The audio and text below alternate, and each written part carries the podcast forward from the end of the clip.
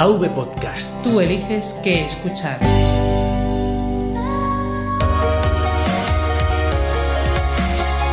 Bienvenidos a Podcast Linux. Un programa para usuarios domésticos del sistema operativo del pingüino.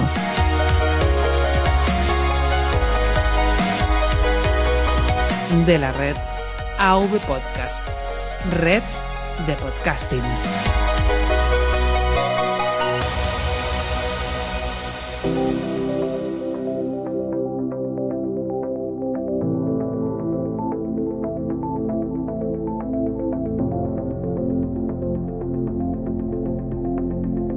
Muy buenas Linuxeros, bienvenido a un episodio más de Podcast Linux. Mi nombre es Juan Febles y hoy toca una entrevista a Linux Connection, los programas especiales de este podcast para acercarte a las personas o proyectos de la sección Comunidad Linux. Hoy tenemos la suerte de poder entrevistar a David 8 bits, administrador de sistemas, Linuxero, amante de la cultura y software libre y blogger experimentado en el sistema operativo del pingüino. Muy buenas David, ¿cómo estás? Hola Juan, pues bien, pues mira, esperando que llegue mañana, que es viernes, y poder descansar un poco el fin de semana, pero muy bien. Encantado de estar aquí. Yo encantado desde un principio, eh, cuando te comenté la posibilidad de tenerte aquí, pues me facilitaste mucho. Eh, además de la información, bueno, el, poder encontrarnos en este momento aquí y poder compartirlo con todos los oyentes de Podcast Linux, porque creo que puedes dar mucho del episodio que estuvimos hablando en, el programa anterior, que era sobre la terminal y además un poco indagar sobre cómo ves la Linufera ahora mismo y también, ¿por qué no?, hablar de, tus proyectos que son varios, algunos llevas desde hace mucho tiempo y entre otras cosas para aprender mucho de ti, que creo que tienes mucho que decir y, también para ver esa progresión que ha tenido GNU Linux en estos años, porque creo que, que tú nos puedes dar una pincelada bastante interesante de, de, cómo está cambiando el panorama actual. Una de mis preguntas irá por ese lugar, cómo está cambiando todo y cómo, bueno, vemos que, que por lo menos hay movimiento, ¿no? Haré lo que pueda dentro de mi experiencia responderé tus preguntas bien como pueda. Bueno, pues como administrador de sistemas, seguro que la terminal, bueno, es una de las principales herramientas que, que, tengas que utilizar, por lo menos en el trabajo, y no sé si a nivel personal. Y la pregunta que me gustaría para empezar y, y, hacer un poquito también colación al episodio anterior, a mí me gustaría saber, David, qué es la terminal para ti. Para ti, ¿qué es la terminal? Pues para mí la terminal es muchas cosas. Eh, tengo una especie de... Mmm, no voy a decir amor porque eso sería exagerado, pero me trae muy buenos recuerdos la terminal y para mí siempre es muy agradable trabajar con ella porque yo quizás fui una excepción en mi época, en los, a mediados de los años 80, eh, cuando yo no sé estaba en cuarto o en quinto de primaria, en mi colegio hicieron un piloto de, de aula de informática. Entonces venía una empresa que ahora que lo pienso, pobres ellos, porque cada día venían, montaban los ordenadores y luego se los llevaban. Estoy hablando de computadoras muy antiguas, evidentemente, de, esos años. Y sí que es verdad que yo era muy pequeño y aunque me apunté a las clases, poca cosa pude coger. Eh, desde entonces siempre tenía una buena relación con, con la terminal. En, ese, en esa época, justo unos años más tarde, cuando creo que tenía unos 12, 13 años, tuve la suerte de, que ya te expliqué un, una vez, de que, bueno, eh, mi, mis padres me compraron un PC, un 286, que de hecho fui el único de mi clase que tenía un 286. Me parece que había otro amigo, tenía una amiga, y todos los demás pues iban a casa nuestra pues a, pues a tastear con los equipos, no solamente jugar, también hacíamos cosas con MS2, sencillitas. Entonces ahí en la academia, pues eh, mi experiencia con, con, la terminal, ya te digo, en esa época de MS2, fue muy buena. Recuerdo sobre todo el, al, al, final del primer año de, de, esa academia que aprendí a hacer un juego muy, muy básico en, MS, en, Basic, que, que, tú dabas al enter y entonces te salía un dado en la pantalla y, entonces era como si tirases los dados, ¿no? Te, te iba cambiando el número, el, resultado. Eso para mí, evidentemente, bueno, la gente que puede escuchar la radio es una tontería, pero una persona, un niño de 12 años, bueno, ya más bien un preadolescente de 12 años, pues es bastante importante. Luego ya empecé a tocar un poco COBOL y esto, aunque de verdad que de, de COBOL la verdad es que no me acuerdo casi de nada. Y desde entonces hasta ahora he ido tratando bastante con la terminal.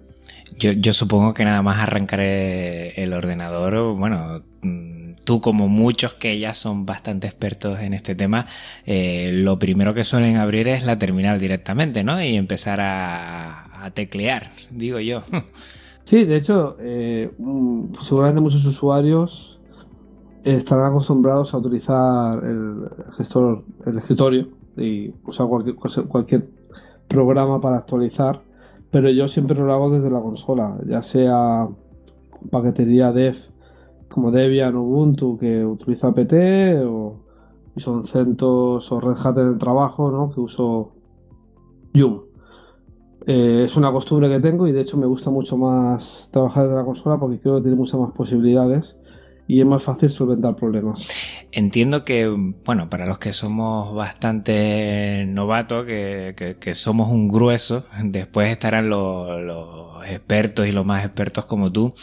Eh, algunos consejos para los que estamos empezando a, a quitarnos un poquito el miedo de, de la terminal. Mm, ¿Qué nos diría? Por ejemplo, de, algunos mm, comandos, mm, cómo lo utilizarías, cómo, cómo podemos perder el miedo los que estamos empezando a, no mirar con, los dientes apretados la terminal. Yo soy de los que piensan que la mejor manera de aprender es practicando. Entonces yo os eh, recomiendo que intentéis hacer, por ejemplo, pequeños scripts que parece, digo, que parece que esto sea una cosa más avanzada, pero eso es una manera de poder trabajar con los comandos fácilmente. También puedes intentar eh, trabajar con varios comandos a la vez, con una cosa que se llama pipes, que te permite poder trabajar con varios comandos para, una, para un mismo fin, por ejemplo, ¿no? También, también recomiendo, por ejemplo, eh, para empezar, si, para saber cómo funciona los directorios, pues empezar a crear y borrar carpetas, crear ficheros, borrar ficheros, eh, hacer pequeños scripts muy sencillitos. Yo creo que eso es la, mejor manera eh, de, empezar con la terminal. De hecho, la mayoría de, tutoriales o cursos que puedes hacer empiezas de esa manera, ¿no? Mm. Eh, explicarle a los oyentes que, en, ningún momento eh, conoce David las preguntas, lo estamos haciendo como si fuera bueno, una charla normal.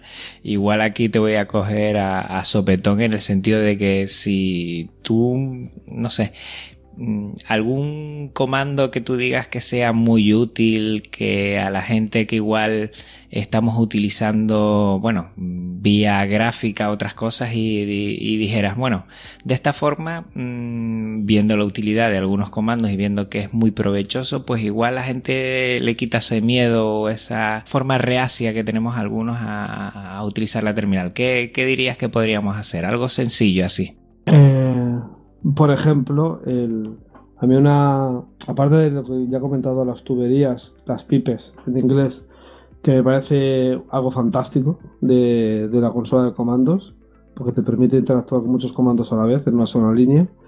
Eh, por ejemplo, el comando grip es un comando que yo uso muchísimo en el trabajo y también en casa. El comando grip te permite filtrar resultados, por ejemplo, de búsquedas dentro de tu sistema de ficheros por ejemplo, imagínate que quieres buscar eh, todos los todos los ficheros que tengan un, un, nombre o el nombre de un cantante. Por ejemplo, con Grip lo podrías hacer fácilmente. No te tardaría mucho en encontrarte los resultados. Y además, como he comentado antes, se puede combinar con otras búsquedas. Por ejemplo, yo una de, de las cosas que más utilizo es, por ejemplo, en, el trabajo eh, mostrar los resultados por tamaño. Si puedes, quiero buscar, eh, por ejemplo, se me, se, me ha, llenado una parte una partición del disco, no tengo espacio, y quiero averiguar qué ficheros han generado ese llenado de disco, ¿no? Entonces, combinando grip con, otros comandos como find, por ejemplo, o do, tú puedes averiguar en las últimas 24 horas qué ficheros han generado en un, en un punto de ubicación en general, que, eso luego puedes revisarlos y ver, hostia, pues estos ficheros, pues los voy a comprimir, los voy a mover a otro sitio para ahorrar espacio, o los voy a borrar, ¿no? Por ejemplo, son una serie de cosas.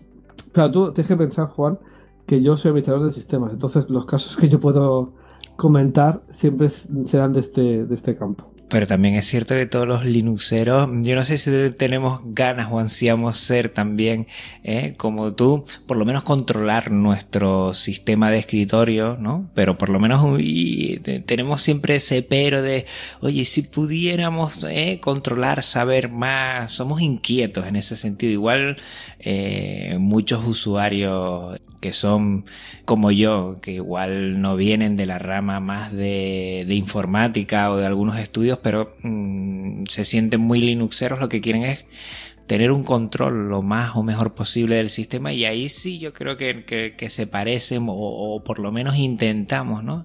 llegar a, esa sensación de, ser administrador de mi sistema de escritorio. ¿no? Sí, en, ese campo hay muchos comandos muy interesantes. Ya no solamente uno que es básico, que es top, que te permite ver eh, en directo la actividad de todo tu sistema operativo, en el sentido de eh, qué, usuarios, qué programas están utilizando la memoria, la CPU, cuánta carga de servidor tienes, eso por una parte. Luego un comando que la gente, que todos generalmente utilizamos para listar eh, ficheros y carpetas, que es ls. Tú puedes utilizar unos series de, de comandos similares, por ejemplo ls usb, que te permite ver todos los dispositivos USB que tienes en el sistema. LSPCI te permite ver todos los dispositivos que tengas de hardware. Eh, LSMod, todos los, eh, los módulos que Windows serían drivers que tienes en el sistema. Y así una larga lista. Eh, la, terminal te permite, como tú bien has dicho, llevar un control exhaustivo de tu sistema operativo y a la vez de, tu, de todo el hardware que esté utilizando el sistema operativo. Pues mira, eh, esas funciones de LS las desconocías, por ejemplo. La de USB, por ejemplo, la desconocía totalmente. Tengo que aprender tanto en ese sentido que no sé si tendré tiempo y si mi novia tendrá un poquito de paciencia también. Pero bueno, en eso me hallo aprendiendo mucho. La verdad es que para mí una de las cosas más gratas de, este podcast desde que lo llevo haciendo, además de conocer a mucha gente como tú, eh, me da la capacidad de poder aprender lo más rápido posible. Porque claro, empiezas a contactar con gente que hace cosas y que tú dices, bueno, ¿y esto cómo se hace? ¿Cómo no se hace? Y empiezas a, a intentar por lo menos de, descifrar muchas veces, ¿no? La manera o preguntando. Sabemos que, por ejemplo, para mí Telegram, pues ha sido, vamos, el canal de comunicación fundamental en este proceso y, cada vez aprendo más. Y la terminal que era mm, pues bueno que estaba ahí que cuando se caía el sistema abría otro ordenador y buscaba indagaba por internet para ver si había un tutorial de cómo solucionarlo y tenía que pasar por terminal sí o sí y lo hacía a, ver que, tiene una capacidad eh, increíble y además es el previo a lo que me gustaría también a mí tocar, eh, lo quiero hacer para el siguiente episodio y personalmente tocar, que es entrar de la manera más fácil en lo que sería instalar un servidor y probar algunos servicios en un servidor, que creo que es fundamental en ese sentido y, ahí nos tenemos que quitar mucho ese miedo que a veces nos da de, intentar eh, teclear, ¿no? Porque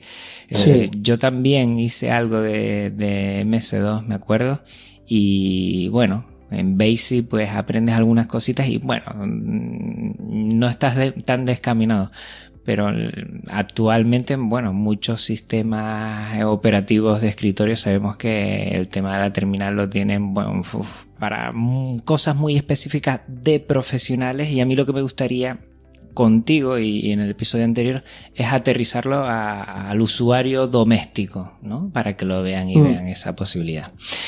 Sí, ahora, un, un inciso, el tema de de tener tu propio servidor virtual, que ya hablamos en otro programa, Eh, últimamente, voy a poner un ejemplo de lo necesario que es, o por lo menos lo recomendable que sería que la gente supiese o tuviese un conocimiento o estuviese interesada en los servidores virtuales. Últimamente un servicio muy, muy famoso de, correo y de almacenamiento en la nube como eh, Open Mailbox está dando muchos problemas. Y bueno, yo sigo todavía allí, pero estoy pensando seriamente mover todo, todo lo que tengo allí a, mi nube personal, que no deja de ser un, servidor virtual. Si la gente se animase y probase un poco, eso te daría la seguridad de que toda tu información que tengas tú en, almacenada en lo que se llama la nube, que no dejan de ser servidores ubicados en Londres, en México o en Japón, ¿vale? Eh, solamente eh, sean accesibles por ti. Entonces es bastante importante que la gente que tenga miedo de, perder sus datos, Open Mailbox cualquier otro servicio en la nube, es una buena oportunidad para empezar a experimentar con servidores virtuales. Muy interesante. Al final te preguntaré, te haré una pregunta, porque estoy interesado en empezar a toquetear con algún servidor sí más personal, tipo, tipo NAS o algo de esto con servicios, y te querré hacer una pregunta a ver qué. Claro, por supuesto. Por cierto, David, ¿qué ordenadores y distribuciones usas? Mira, yo ahora mismo he tenido varios, ¿eh? eh de hecho, tuve. Tenía un Linux Mint sobre, en un, un equipo bastante. un dual core de torre que tenía desde prácticamente desde que me casé, de 2006, 2007 por ahí. Y al final se lo regaló a mi hermano porque le gusta montar mucho cacharrear y tal, y todo eso, eso tenía con Linux Mint. Luego en casa ahora mismo estoy utilizando de un portátil, es un Envy de HP, un i7, la verdad que estoy muy contento con él. Sí que es verdad que me costó un ojo de la cara y tuve que, tuve que pagarlo durante un año entero, pero bueno, al final lo tengo aquí y lo tengo ahora mismo con Ubuntu. Eh, lo voy cambiando cada dos o tres meses. Mira, yo, no es que sea distro hopper, porque, pero cada dos o tres meses últimamente lo estoy cambiando. Sí que es verdad que el sistema que más madurado es un OpenSUSE, que lo tuve bastantes años, eh, en este mismo equipo. Eh, luego tengo un Toshiba, que lo tengo con Antergos, porque de vez en cuando me gusta también cacharrear un poco con, con sistemas operativos tipo Arch o Antergos. Y luego tengo una, una Raspberry, que lo tengo con, Raspbian, pero es una versión de Raspbian solamente de, de consola, no tiene escritorio. Porque es, la, es una Raspberry de las primeras que salieron, tiene muy poca memoria. Y prefiero, además yo el escritorio es que no lo uso. Eh, realmente con la consola de comandos tengo de sobra. Claro. Y luego en, en, mi, en mi móvil, que es un Android, tengo también cosas de, consola porque tengo instalado un programa que te, me permite acceder a mis servidores vía consola de comandos también. Pues tienes bastantes juguetitos, ¿no? Sí, unos cuantos. Últimamente yo me estoy fijando mucho como, o por lo menos desde, desde mi poco conocimiento, yo más o menos mm, llevo viendo la Linufera eh, desde hace un año pues más atento a ella. Tú llevas muchísimo más tiempo. ¿Y, cómo ves la Linufera actual, el mundo geniulino?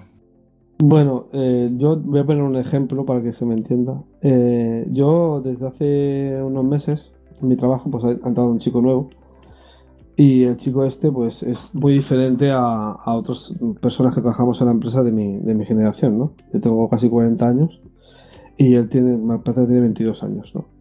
Y es una persona que sabe bastante, pero está muy, muy, muy... Eh, no, no voy a decir obsesionada, pero muy metida en el tema de los móviles, ¿no? Y está siempre con el móvil y tal. Y eso lo pongo de ejemplo porque yo creo que va a pasar una cosa parecida en el, en el mundo del software libre, sobre todo, especialmente de Linux, ¿no? Que las generaciones eh, que ya somos un poco más mayores, eh, que crecimos bastante en los 80 y los 90 en el tema de informática, creo que hemos eh, en ese momento se enfocó mucho la, la tecnología en general y género Linux en particular al tema del PC de escritorio, ¿no? Y de hecho siguen en, en, esa, todavía seguimos ahí metidos, ¿no? Pero luego hay una gran parte, sobre todo la gente más joven, eh, que se está em, enfocando más en, otro tipo de tecnologías diferentes.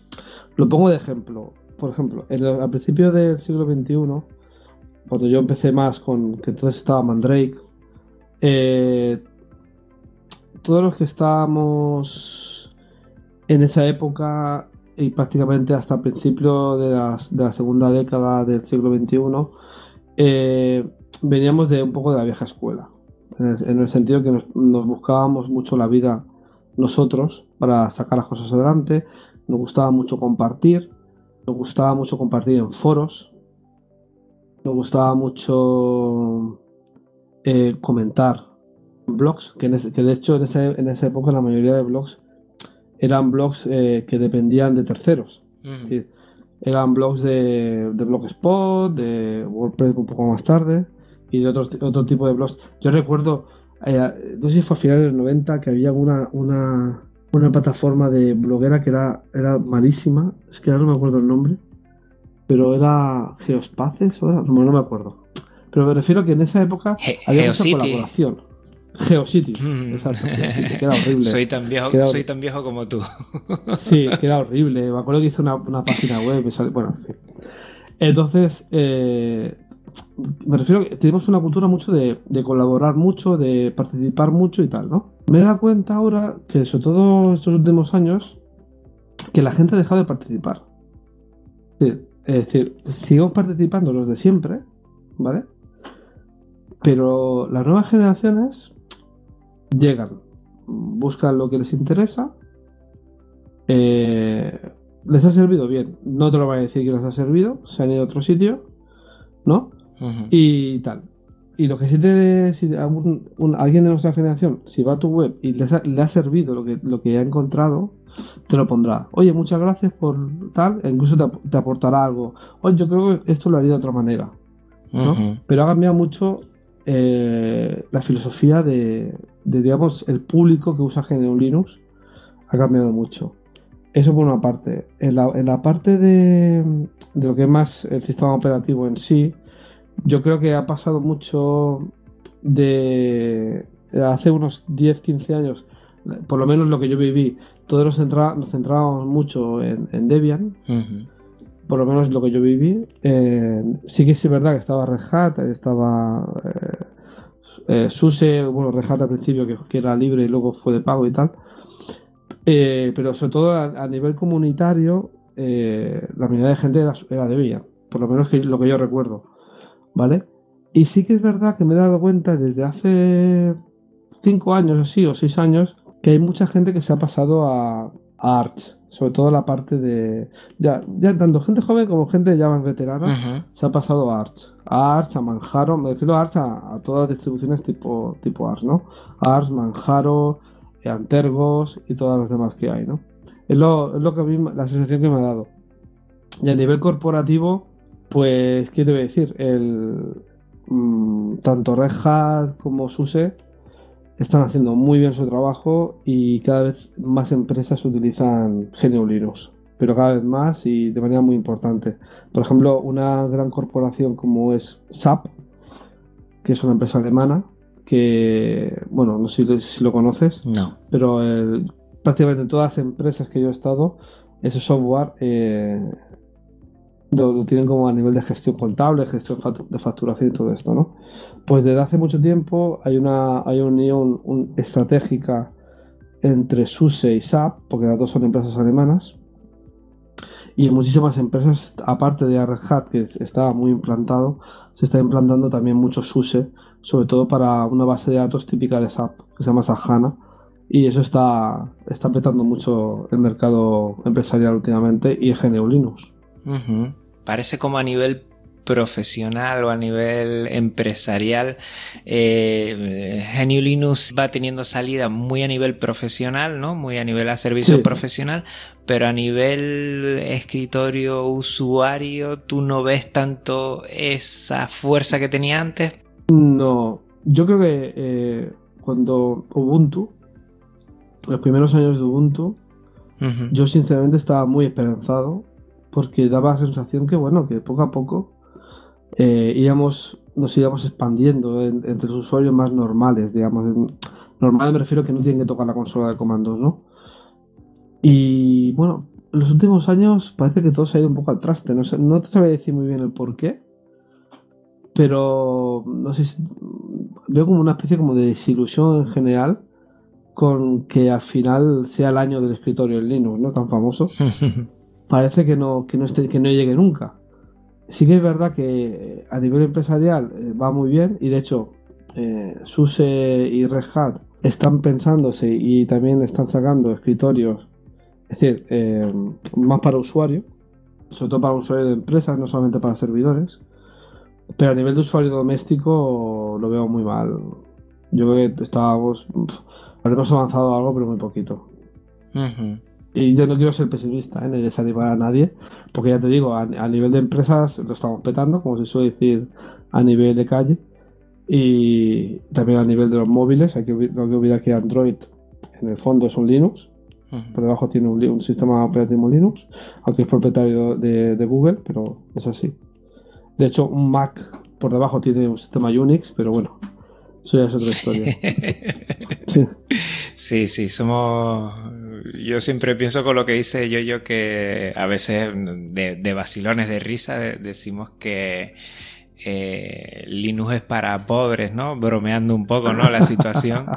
Y, y, los que tienen Apple, ¿no? Mac, siempre yo pienso que son los, esos primos ricachones, ¿sabes? Que tiene, cada uno tiene alguno, alguno así lejano, que lo ve de año en año, lo invita a la casa y flipas y tal. Pues siempre yo, eh, ¿sabes?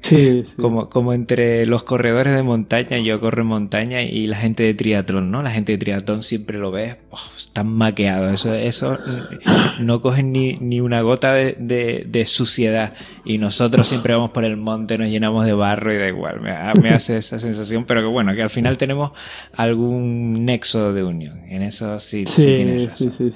Parece que Linux, y, con el tema que sacaste antes de Canonical, ¿no? Parece que que por lo menos a nivel de usuario eh, en, la utilidad que tiene, ¿no? Eh, hemos perdido eh, la guerra de, de, la telefonía móvil, de los smartphones, porque... Mm. Eh, sí, tanto Firefox OS como Ubuntu, las Exacto, se han ido los dos. Fracaso, Las tablets prácticamente ni hemos metido, eh, no hemos tenido esa intención. También es verdad que la tablet a día de hoy pues parece a priori que, que no tiene mucha salida, ¿no? Con, con, respecto a lo que pasó al principio que dio un boom. Bueno, y... yo, bueno, yo, yo recuerdo conversaciones con mis compañeros del trabajo, te hablo de 2010, 2011, que incluso con mi hermano ese que te he explicado antes, que también le gusta mucho cacharrear, que me decían que, que los portátiles y los, sobre todo los PCs de sobremesa,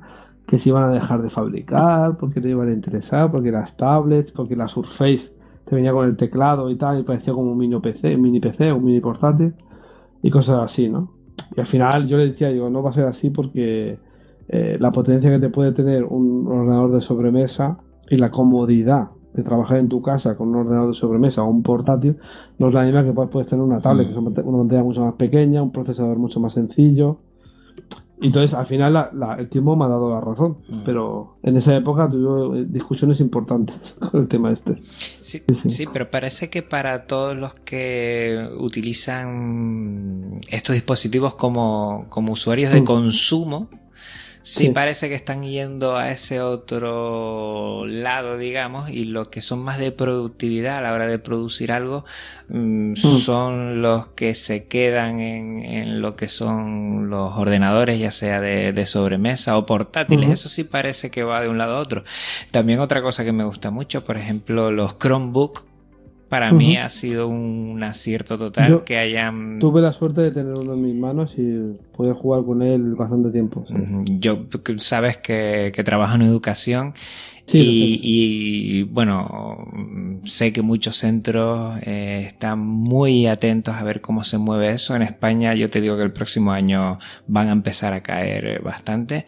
Es un genio Linux muy maqueado y muy cerrado, con una estructura muy cerrada, pero bueno, es Geniulinus lo que está ahí. Sí, yo, eh, eso creo que no lo he explicado nunca, yo eh, estuve bastantes años trabajando en una editorial. Ah, sí. En el departamento, sí, sí. Y era una, bueno, no voy a decir los nombres. No, no, no, tranquilo. Era una, una editorial digital. De hecho, era una de las, fue una de las pioneras en España de, de edición digital. Y yo viví el boom de, de tener, bueno, que nos venía Intel con porrón de, de una especie de pequeños portátiles eh, que iban a ir para escuelas y todo eso. Y también viví como al final todo eso se fue al traste cuando se acabó el dinero y las, y las entidades públicas, digamos, que era que al final de cuentas era quien metía estos, estos ordenadores en las escuelas, pues no tenían dinero y al final todo eso se fue se fue al traste. Espero que ya no pase lo mismo, ¿eh? Eh, pero- Esperemos, bueno, pero lo viví, lo viví. los famosos netbook. Sí, Sí, sí, los sí. netbooks, sí. Que de hecho tengo, mira, ahora mismo estoy hablando contigo y tengo uno aquí delante, Mm, porque al final nos tuvimos que comer con, con, con patatas Ajá. y mi empresa los vendió a 50 euros cada uno. y tengo aquí uno que lo, lo, se lo- bueno, lo compré para mi hijo mayor y la verdad es que lo he usado bien poco. Pero bueno, ahí está. Lo que, lo que sí es cierto, por lo menos si, si en Linux vemos, bueno, algún movimiento por aquí, por allá, en podcast Linuxeros, eh, por lo menos en estos últimos meses, digamos en este año 2017, yo estoy viendo un boom, una explosión, un, un Sí. movimiento brutal, ¿eh? Sí, sí, sí. Eso que decían que la televisión había, bueno, que eso siempre dice yo yo, que la televisión había matado a la estrella de la radio, eso, sabe, eso es mentira. Hmm. De hecho, la, la- los podcasts, que esto deja de ser radio, eh, están, vamos, más, más vivos que nunca. Hay un, tropecientos programas de, de podcast, no solo de, de GNU Linux, software libre, sino de cualquier temática. Sí. Y yo la verdad es que lo agradezco mucho porque me gusta mucho cuando vi, al, sobre todo cuando los desplazamientos en transporte público en, la- en mi ciudad, que es Barcelona, pues siempre voy escuchando podcasts de todos tipos de géneros, de tanto el tuyo como el de Compilando Podcast, Salmorejo Geek, eh, y todos los temas que hay de temas de informática, pero también escucho de Radio 3, de bueno, de, de muchos otros que hay. Un placer. Eh, a mí me pasaba que por lo menos eh, el año pasado, pues bueno, o, sacaba yo-yo o el AF o, o ibas mirando por aquí y por allá, otros muchos, y enseguida se me gastaba la parrilla de, de podcast linuxeros y ahora, mm, pues el grueso prácticamente no tengo tiempo para, para escuchar otros podcasts porque cada vez hay más contenido geniulinos. ¿A qué crees que se debe esto, David? Yo creo que eh, una parte de, de los que hemos estado muchos años con, con blogs, quizás eh, yo por ejemplo yo sigo con blogs, tuve una pequeña experiencia de podcast que grabé dos programas y ya está, y volví a hacer el, el blog y ya está. Pero yo creo que al final es experimentar, ¿no? Eh, quizás, eh, no, digo- no voy a decir que sea una moda, pero esto va por ciclos. Ujú. hubo un ciclo de, de blogs, un ciclo de foros, un ciclo de youtubers. De hecho, yo sigo bastantes, bueno, seguía, porque algunos ya lo han dejado eh, youtubers, y muchos de ellos ahora han dejado YouTube. Y ahora tienen otras plataformas de vídeo, ¿no? Esto va, digo, va por ciclos, ciclos de años que al final pues va cambiando. ¿Y qué será lo próximo? Lo próximo no lo sé, porque como no paran de inventar cosas nuevas, a ver qué es lo próximo. No, no, no, no tengo una bola de cristal para decírtelo. Lo que sí que eh, lo tengo claro que eso, la, la generación de mi hijo, que va a cumplir 7 años, de aquí 10, cuando tenga 17, serán los que marquen las tendencias. Y entonces, a ver qué pasa. A ver, a ver. Bueno, en 10 años pueden pasar tantas cosas Sí. a nivel tecnológico. Mm. Yo recuerdo, pa- parece que tenga ya que cuente mis batallitas, pero en el año 95-96 eh, yo paraba con amigos en el parque, como muchos de nosotros hacíamos, a comer pipas y tal, y a charlar un poco de cómo nos había ido el día, y vimos a uno de nuestros amigos que venía con un móvil, ¿sabes? Y todos nos, reía- nos reímos de él. Decíamos el, lo típico de compra, compra, como si fuese un accionista. Y recuerdo que a los, al año, dos años, todos teníamos móvil. ¿sabes? Cierto, cierto. Quiero decir que de, del este año 2017 al 2027 pueden pasar tantas cosas, pueden aparecer tantas cosas. A lo mejor de aquí 10 años ya, ya tenemos robots por las calles o, o la robótica ha avanzado muchísimo y tenemos ordenadores que son capaces de, de tener una conversación contigo. Y no me refiero a una conversación tipo estos que hay ahora que, que son cuatro frases y ya está, sino una conversación un poco razonada en 10 años. Eso, claro, eso será un, cambio de paradigma tan grande que puede nos puede cambiar tanto la vida que, no, me atrevería a adivinar.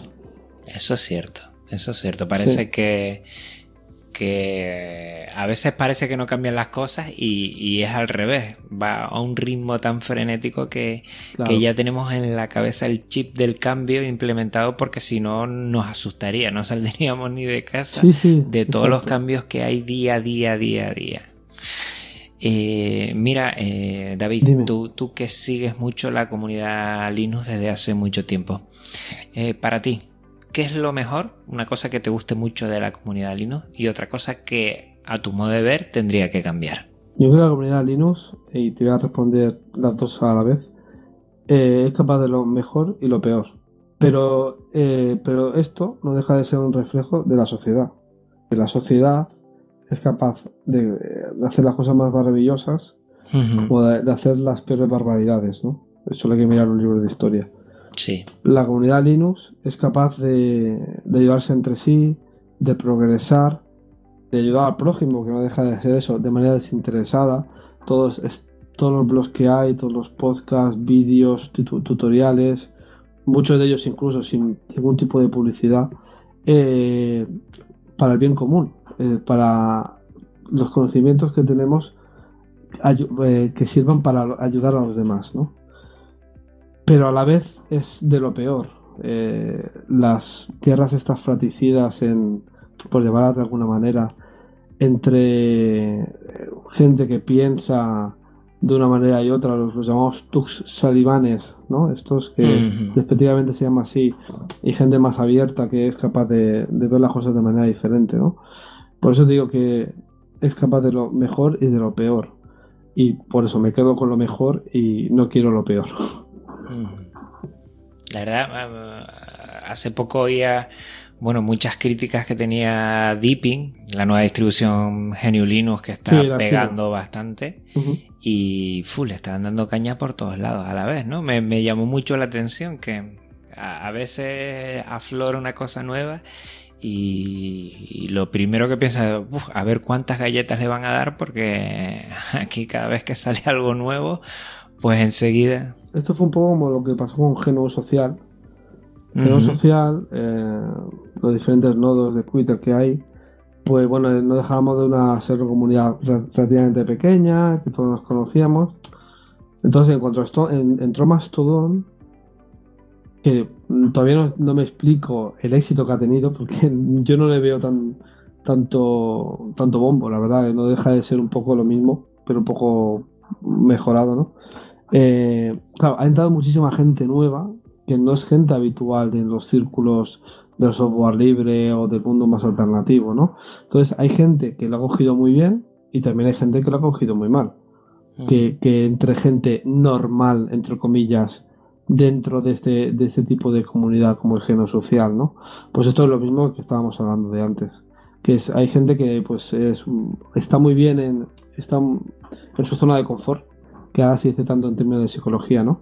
Se encuentra muy bien en su zona de confort y no quiere que gente entre en esa zona de confort y, y esa persona no es capaz de salir de esa zona de confort. A mí, más todo, la verdad es que me tiene, es que no tengo tiempo para otra red social. Ese es el problema que tengo ah, yo. Me parece fenomenal, me parece muy bien, pero que va, que va, que va.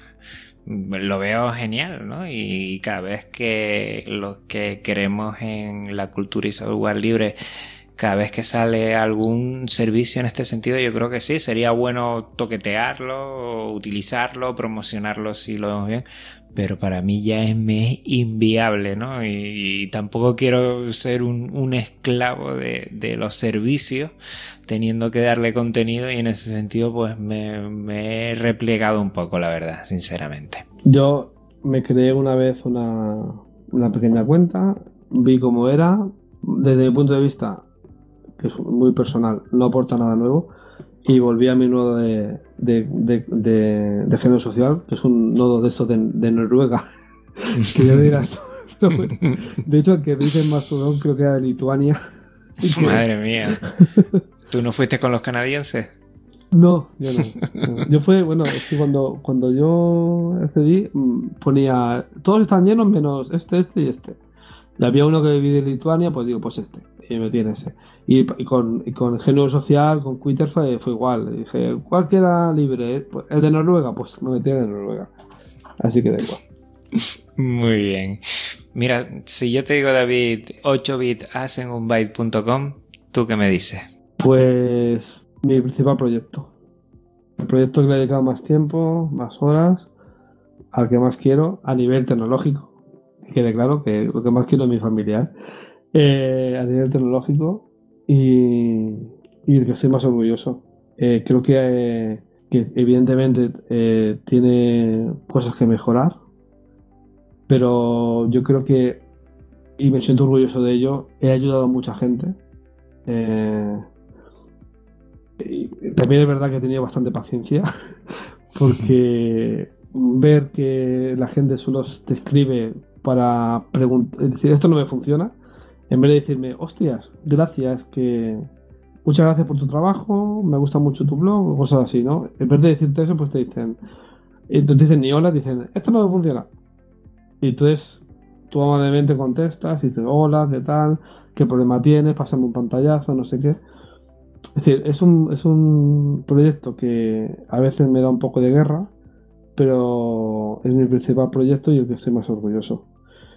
Sí que es verdad que estoy colaborando con otros, como bien sabes, también estoy muy contento de ellos y muy ilusionado, pero para mí es como mi pequeñín. Mm, surge en 2010. Sí. ¿Y, cómo surge? ¿A partir de que tú dices, bueno, pues me voy a montar un blog para mm, ayudar, contar? También cuéntanos un poco la filosofía. Sí, bueno, es bastante curioso. Eh, en el 2010, al principio de todo, yo eh, no fue un, eh, un blog con dominio propio, estaba dentro de Blogspot. Y fue a raíz de empezar a trabajar en, en esta editorial que te he comentado antes, en esa editorial que, he comentado antes, eh, aparte de administrar los servidores, también hacía un poco de, atención al usuario, ¿no? De hecho, era, es una anécdota que he contado alguna vez.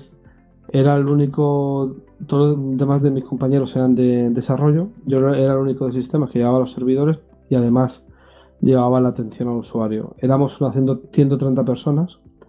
Entonces yo, como no daba abasto, me iba con un portátil encima siempre para llevar el correo y entonces iba corriendo, por las, porque no teníamos ni ascensor, iba corriendo para arriba para abajo para, atender a todos los usuarios. Entonces, eh, ¿por qué te cuento esto? Porque en ese, en ese entonces, en esa editorial, pues había mucha gente de ciencia, de gente que había estudiado física, sobre todo, que hacía, pues, estaban haciendo los libros de ciencias, ¿no? Entonces yo entablé buena amistad con ellos, de hecho muchos de ellos todavía son amigos míos. Entonces me picó mucho la curiosidad con el tema de la ciencia.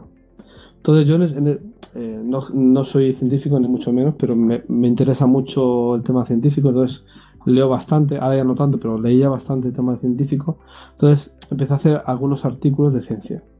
De hecho, si alguien mira mi blog, el, no sé si el primero o segundo artículo es, sobre Carl Sagan, ¿no? no es nada de informática, es sobre Carl Sagan, sobre un científico. Entonces, poco a poco eh, dije, hostia, ¿y por qué no empiezo mi experiencia diaria con los usuarios y con, los servidores los voy reflejando en, la web. Entonces a raíz de eso empecé a escribir artículos técnicos. De hecho, si alguien mira también estos primeros, hay incluso algunos sobre Windows, eh, sobre Office 365 y cosas así. Entonces ya, eh, me parece que fue en 2011 o así, ya, eh, o 2012, dije, voy a centrarme en, como proyecto principal de página web. Entonces, eh, creo que fue. Primero, al final de 2010 compré el dominio y en 2011 me puse más en serio el tema de informática. Desde entonces he pasado en varias empresas, he estado en varias empresas y cada empresa pues he tenido experiencias diferentes, con servidores diferentes y con servicios diferentes. Entonces todo eso lo he ido eh, explicando la web. Sobre todo últimamente me estoy centrando mucho en servicios de monitorización. Eh, monitorización significa, para quien no lo sepa, pues que un servidor eh, que se le ha llenado un disco, pues un programa que te diga que ese servidor se le ha llenado el disco. Que si un servidor que ofrece páginas, da un servicio de páginas web, tiene alguna de las páginas web caída, que te avise de que esa página web está caída, ¿no? Eso es un servicio de monitorización. Y en los últimos años me estoy dedicando a eso, entonces quien siga mi página web habrá visto que me dedico bastante al, tema de la monitorización. Eh, es un mundo, vamos, extensísimo, ¿no? Te dije en el, otro capítulo que me pongo a hablar y no paro. Pero, pero entiendo yo que eso ya, si, si el tema de servidores, digamos, es, un grueso imposible, pero ese, e, esa parte que nos has comentado ahora mismo también, bueno, eh, no tiene final, siempre está en pleno proceso de... Hay que pensar que, por ejemplo, en el tema de la monitorización, hay, no, eh, no, no son infinitos, pero hay miles de servicios que se pueden monitorizar. Desde el correo. Claro, vamos a hablar del correo. El correo puede ser cifrado, sin cifrar, puede monitorizar el envío del correo, el, el, cómo se reciben los correos, el spam y miles de cosas. Y eso solamente del correo. Si empezamos a hablar de los proxies, podemos hablar de, de los discos, de la memoria, de la CPU, de la carga del servidor. Eso es, vamos, para hacer un libro. Y también para hacer un libro es el logo que tú tienes de David 8 bits, ah. ¿no? Con pintura de dedos. ¿Quién es el, el gran...? Pues eh, mi, mi, artista favorito, que es mi hijo, mi hijo mayor, yo tengo dos. De hecho, el, todavía el pequeño está empezando a hacer sus pinitos, pero también muy pequeñito, tiene dos años solo. Y mi hijo mayor, que ya tiene casi siete, eh, cuando tenía tres, eh, un día teníamos varios colores en la mesa y tal, y me dijo, papá, far un dibujo, en catalán que significa, papá, traer un dibujo. Y, y me lo hizo en un momento, súper rápido, ¿eh?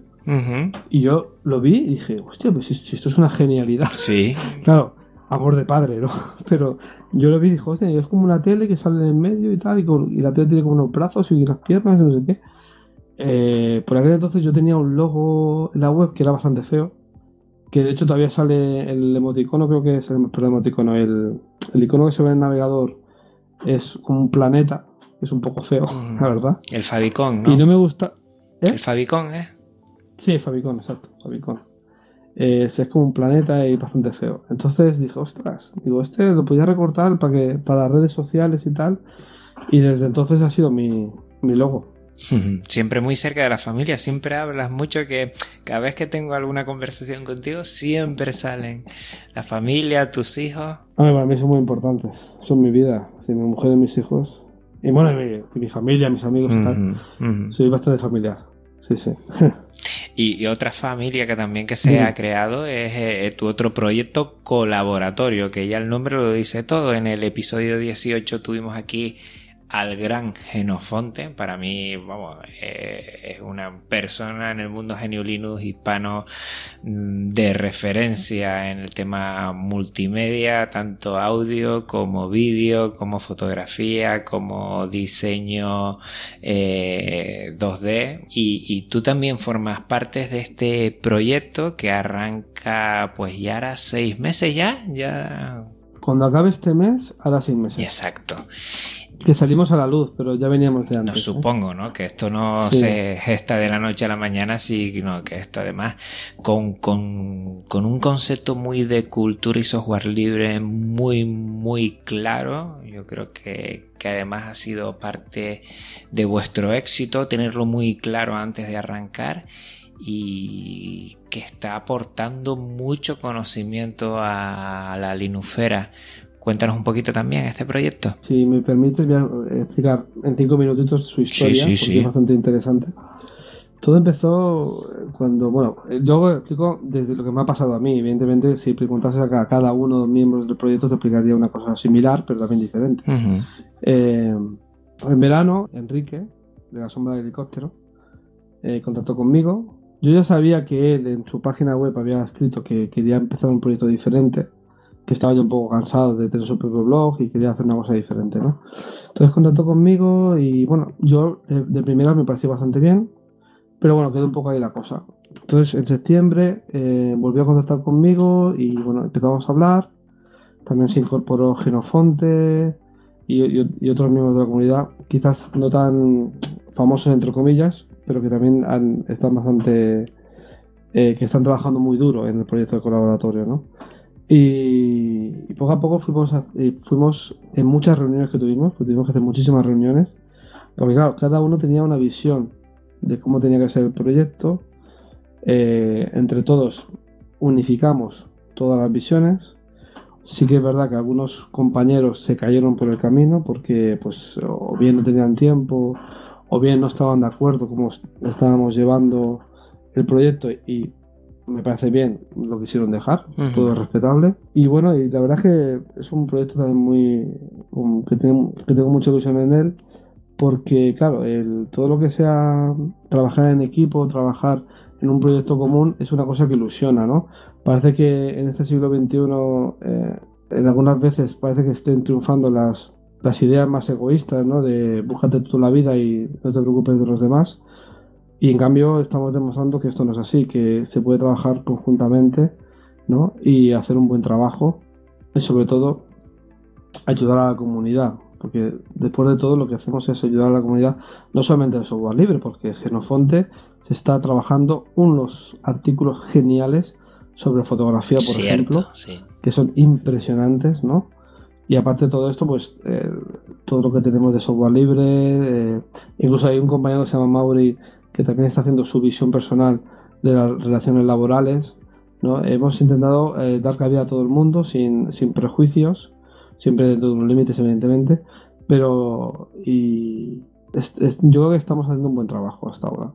Sí que es verdad que hay días que nos cuesta un poco más porque todos tenemos nuestra vida y esto es, una, esto es un proyecto desinteresado, nadie cobra un duro, de hecho pagamos porque hay una infraestructura detrás y entre, todos tenemos que soportarla, ¿no?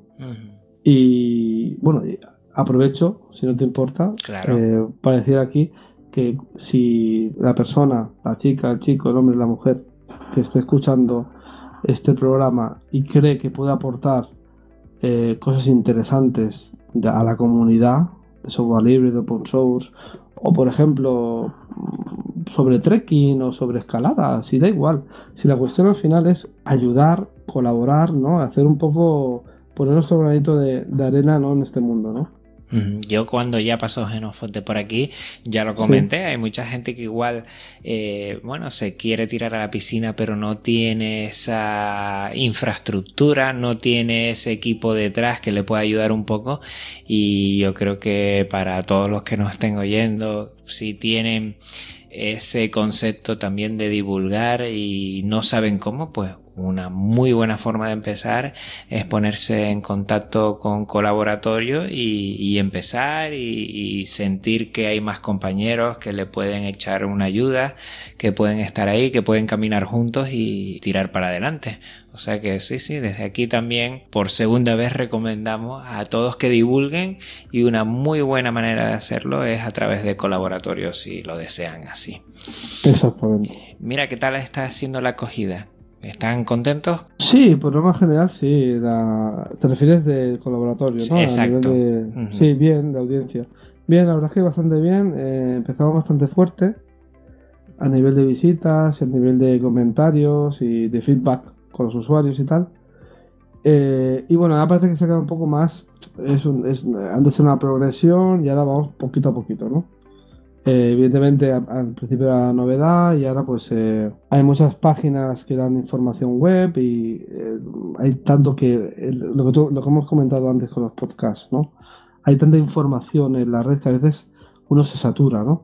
Pero yo creo que lo que nosotros ofrecemos a la, a la comunidad en general creo que es una cosa que la gente valora mucho porque es un trabajo de, de manera desinteresada intentamos en la medida de lo posible, quizás en todos los artículos no se puede, pero en la medida, posible profundizar en los temas, o sea, no quedarnos en, la capa superior, sino mm, meternos bien al fondo, ¿no? Y que la gente pueda ver eh, con detalle el tema que se trata, ¿no? Ya digo que no siempre se puede porque vamos un poco justo de tiempo, pero siempre que podemos lo intentamos hacer todos los temas, analizarlos bien a fondo se nota la calidad, no, solo de la redacción, a mí me encanta cómo redactas tú, David, y muchísimos de los colaboradores que están ahí también redactan de una forma increíble y como dices tú, no se quedan solo en ese exponer los datos, ¿no? sino que van un poquito más allá y eso se nota, por ejemplo, hay una cosa que es un detalle que los amantes del software libre sí valoramos mucho.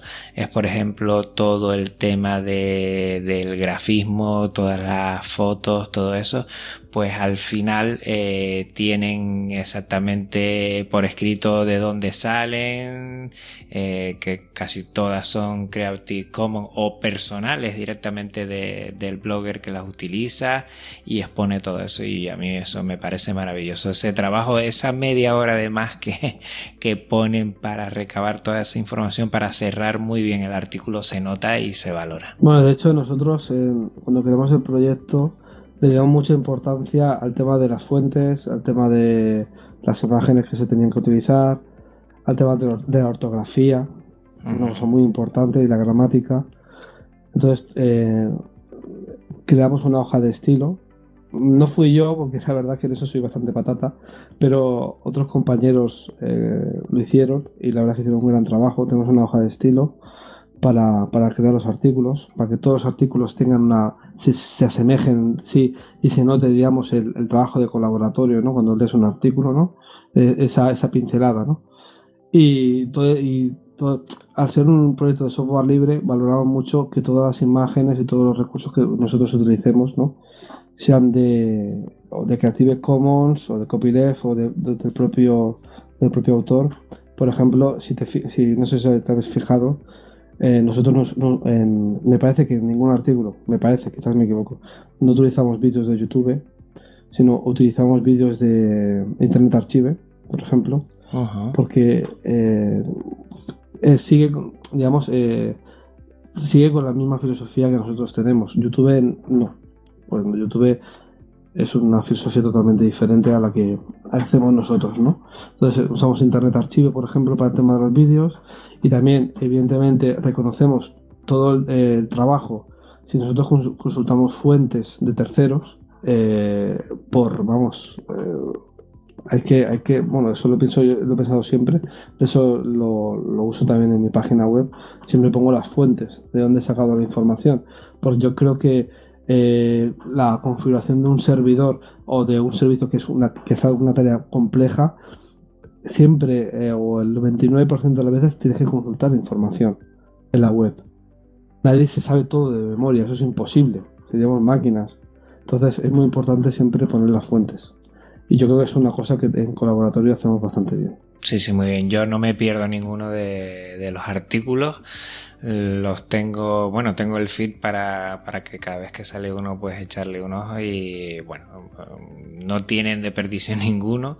Yo animo a todos los oyentes a que le echen una visual y que sigan a colaboratorio. Colaboratorio.net, ¿verdad?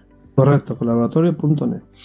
Muy bien. Mm, David, con todo lo que me comentas, ¿tienes tiempo para que se te pase por la mente nuevos proyectos o no? Pues mira, sí. ¿Sí? Sí, sí. Tengo un proyecto que no sé si llegará a hacer porque tiene un coste económico. Eh, sí, porque yo durante una época trabajé con sistemas de virtualización y, gracias a eso pues eh, pude trastear bastante con el tema y, pude hacer artículos sobre virtualización con sobre todo con un software que se llama Proxmox que es un software que me gusta mucho de virtualización que es software libre además pero claro, las empresas que he estado últimamente ese software no lo tienen, eh, entonces no he podido hacerlo, ¿no? Entonces tengo la idea de montarme, mm, no sé si va a sonar un poco pretencioso, pero un pequeño CPD en, miniatura en casa, con unas, una tecnología, creo que lo expliqué en un foro que tú y yo estamos, en, un grupo de Telegram. Eh, tengo, tengo algunos proyectos que requieren, digamos, no voy a, no voy a dar detalles porque ya, ya lo diré en mi, en mi página web o en colaboratorio, todavía no lo tengo decidido. Es un proyecto que requiere hardware que tengo que adquirir. No son, digamos, cosas grandes, son cosas pequeñas que no consumen mucha energía y que puedo tener perfectamente en casa. Y con eso que quiero comprar de hardware, mm, quiero hacer un proyecto y sobre ese es un proyecto de virtualización. Y sobre ese proyecto de virtualización tener diferentes máquinas virtuales para poder elaborar aún más artículos, tanto en mi página web como en colaboratorio. Pero bueno, eso es un proyecto que tengo y a ver si lo consigo llevar a cabo. Aparte también he tenido algún que otro proyecto, eh, había pensado en su día de montar un nodo de género social, también pensé en montar un nodo de Mastodon, eh, también había pensado montar un, un servidor de Mumble también, no sé, mil cosas, se me van pasando por la cabeza. también había pensado montar, eh, no sé si ya a nivel doméstico o, en la nube, hay una una plataforma eh, de no sé si habría para compartir con eh, compartir eh, elementos audiovisuales que se llama Media Goblin no sé si te suena. Ni idea ni idea. Cuenta cuenta. Se llama Media Goblin es totalmente software libre. Sería una plataforma similar a lo que es YouTube vale para que te hagas una idea. Pero todo es software libre. Y se llama Media Goblin. Está patrocinada por por la Free Software Foundation. De hecho, hace muchos años trabajé con él, con, esta plataforma, y de hecho hice algún artículo en mi, página web. Me interesaría bastante hacerlo. Lo que pasa, claro, mi idea es hacerlo para que lo usen los usuarios. Eso, claro, eh, montar una plataforma para que lo, lo usen los usuarios, si tiene cierto éxito, significa que eso va a tener unos costes más elevados entonces, eh, yo ahora mismo no tengo eh, ese, eso para asumir esos, dichos costes, ¿no? Entonces, cualquier tipo de proyecto que yo me quiera plantear, que por el 90%, 95% son al final para que la gente los pueda disfrutar de alguna manera, ¿no? Es decir, o bien como usuario, o bien leyendo un artículo en la web. Si es como usuario, eh, tiene unos costes y esos costes, claro, yo no me los puedo permitir.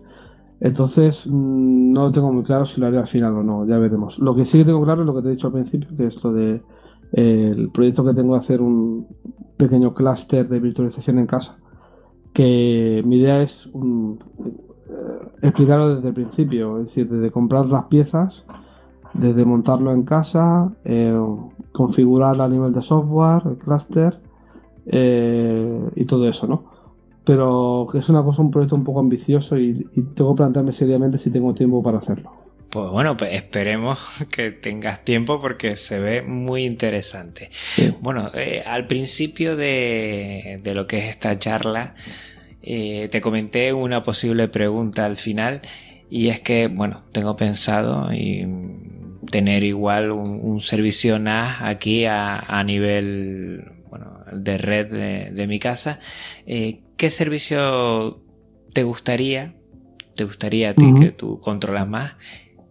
¿Qué tendría que tener? Así, un servicio interesante, igual diferenciado de, lo que... ¿Me estás hablando de adquirir eh, una cabina con NAS o de, de tener tú un equipo antiguo en casa e instalarle un software de NAS?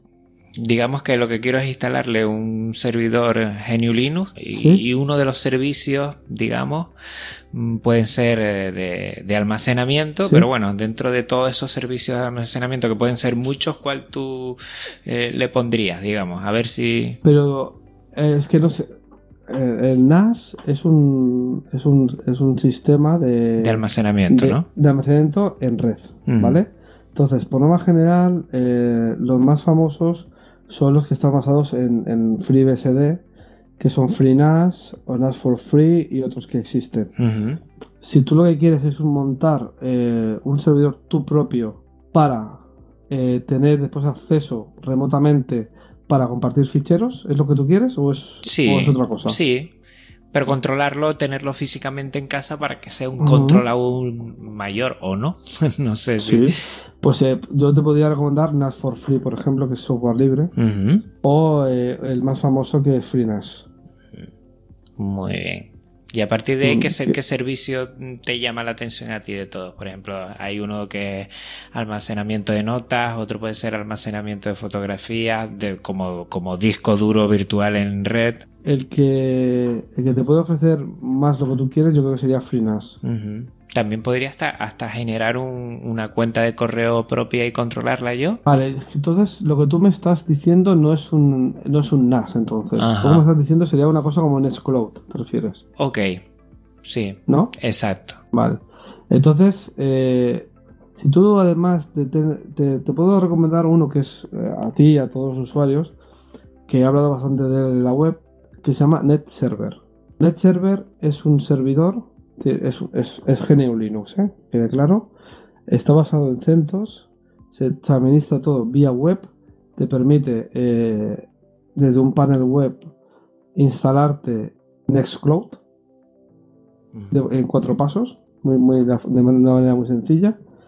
Te permite, por ejemplo, si tú tienes un dominio eh, propio, ¿vale? Eh, tener cuenta cuentas de correo de ese dominio configurarlas todo vía panel web, que eso puede ayudar a mucha gente. Y bueno, tiene muchísimas cosas más que se pueden instalar. También incluso se puede monitorizar todo el servidor. Eh, tiene un porrón de cosas. Net server, ¿no? Net server con H. Net con H server. Mm. Es una. Eh, se trata de una empresa italiana. Que es, mm, si no recuerdo mal, su creador se llama Fabio. Te lo digo porque eh, por curiosidad, los, no sé cómo los encontré un día. No, me parece que fue por DistroWatch. Yo durante una época cada día miraba DistroWatch para ver las nuevas versiones. No sé si conoces la web. Sí, sí, sí. Cada día te salen de ese día las, nuevas, las nuevas release de todas las distribuciones, ¿no? Entonces un día salió la release de esta distribución, se llama NetServer, te habló hace 3 o 4 años, y yo no la conocía. Entonces empecé a indagar, me gustó mucho, hice varios artículos en mi web, y fíjate las cosas como son, que el creador de del producto se puso en contacto conmigo eh, en inglés, porque él es italiano y me imagino, aunque también podía, se podía, me podía haber escrito en italiano, que yo creo que lo hubiera entendido. Eh, y me agradeció mucho los artículos y tal, y la verdad es que muy bien. Así que yo te lo recomiendo. Muy a ti y a todos los que nos están escuchando. Pues lo apuntamos, lo apuntamos. Pues mira, David, a lo tonto, a lo tonto, nos hemos pasado aquí una horita, horita y cuarto, creo que llevamos ya. La verdad que muy bien, ¿eh? Sí, sí. bueno, yo de hecho podría estar hablando más tiempo. Lo que pasa es que mañana tengo que ir a trabajar. Sí, sí. Hemos pillado eh, horas nocturnas para no molestar a, a, la familia. Y bueno, correcto. yo creo que ahora. Sí, ya, ya tengo a los pequeñajos durmiendo hace un ratillo. Muy bien. Oye, ¿cómo pueden contactar los oyentes contigo? Pues mira, me pueden escribir eh, vía email a david8bits.openmailbox.org y si quieren algo más rápido, porque el correo lo miro de vez en cuando, pueden escribirme por Twitter si quieren, o por GNU Social, o por Diáspora, que también estoy. Eh, creo que no me dejo ninguna red más. de bueno estoy en Google Plus también así que aunque busquen por David 8 bits ahí me encontrarán. Y por Telegram también estoy en Telegram con, David 8 bits también. Sí.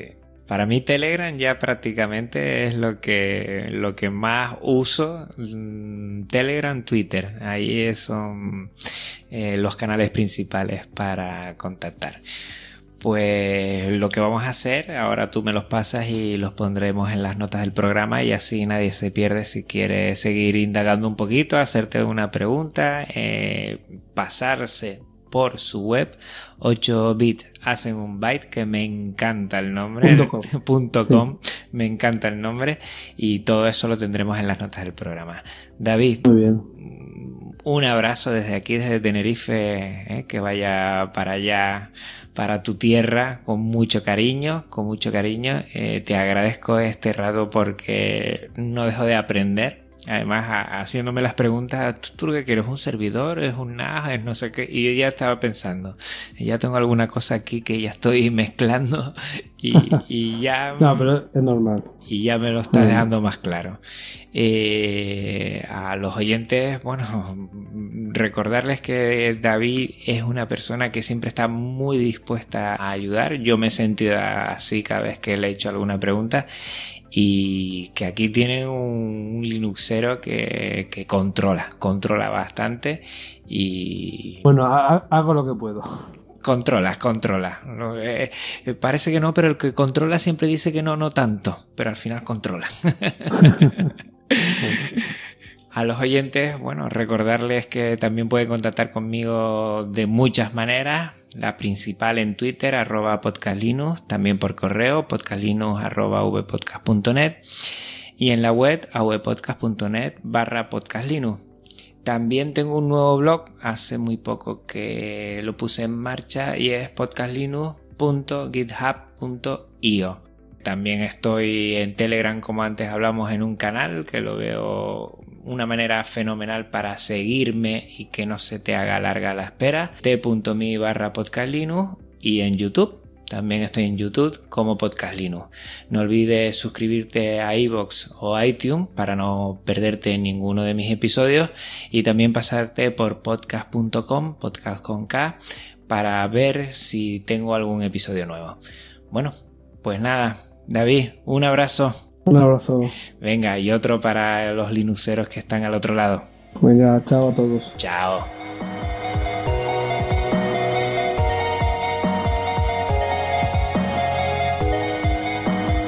avpodcast.net Red de podcasting.